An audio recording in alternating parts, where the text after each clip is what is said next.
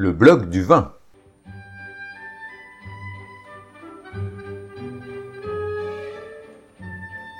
Bonjour, je suis Didier Le Marié sur le blog du vin. Euh, vous allez découvrir maintenant mon premier podcast. J'espère que vous allez apprécier cet exercice de style. Euh, ça va vous permettre d'écouter partout euh, cet article parce que mon objectif est toujours que vous veniez avec moi dans la découverte de ce vin. C'est un monde qui est vaste et l'exploration y est passionnante. La découverte du vin pour moi est venue avec la rencontre d'un caviste amoureux de son métier. Il y a peu de temps, j'ai participé à une réunion d'entrepreneurs où il est intervenu pour nous parler d'un aspect technique de la dégustation, le verre à vin. Effectivement, comme vous allez le découvrir dans ce court extrait, il ne s'agit pas de boire directement le vin de la bouteille, bien sûr. Le passage par un verre spécifique est primordial si on ne veut pas se priver d'une partie de sensations. L'enregistrement a été réalisé dans des conditions du direct euh, pas formidables, au beau milieu d'une réunion, et Mathieu Bavière de la société Alamez, qui intervient pour la première fois dans ce blog, et donc je vous retranscris ses propos, et nous aurons l'occasion de développer ensemble d'autres sujets. le vin dans n'importe quel verre, c'est pas possible.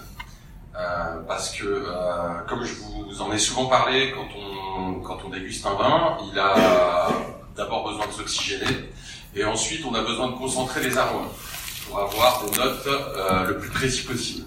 Et en fait, la forme du verre est hyper importante. Donc euh, ça, c'est un verre qui est plutôt chouette. C'est-à-dire qu'on a une base très élargie. La base très élargie, en fait, elle permet d'avoir euh, une surface d'échange avec l'air la plus grande possible.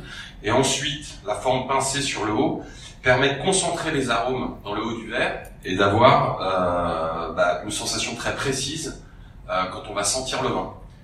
Là, c'est vraiment pour la sensation première, c'est-à-dire la sensation au niveau du nez.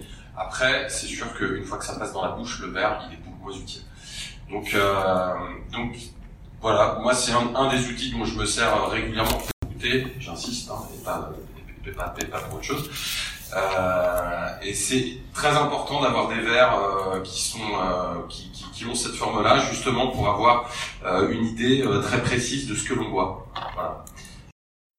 Et voilà, chers amis amateurs de bonnes choses, c'est la fin de cet article. J'attends votre retour pour savoir si vous l'avez apprécié. Vous pouvez le partager et le commenter. Vous êtes libre maintenant de télécharger gratuitement le bonus sur les 8 actions à entreprendre en cas de vin bouchonné. Et je vous dis à très bientôt pour un nouvel article.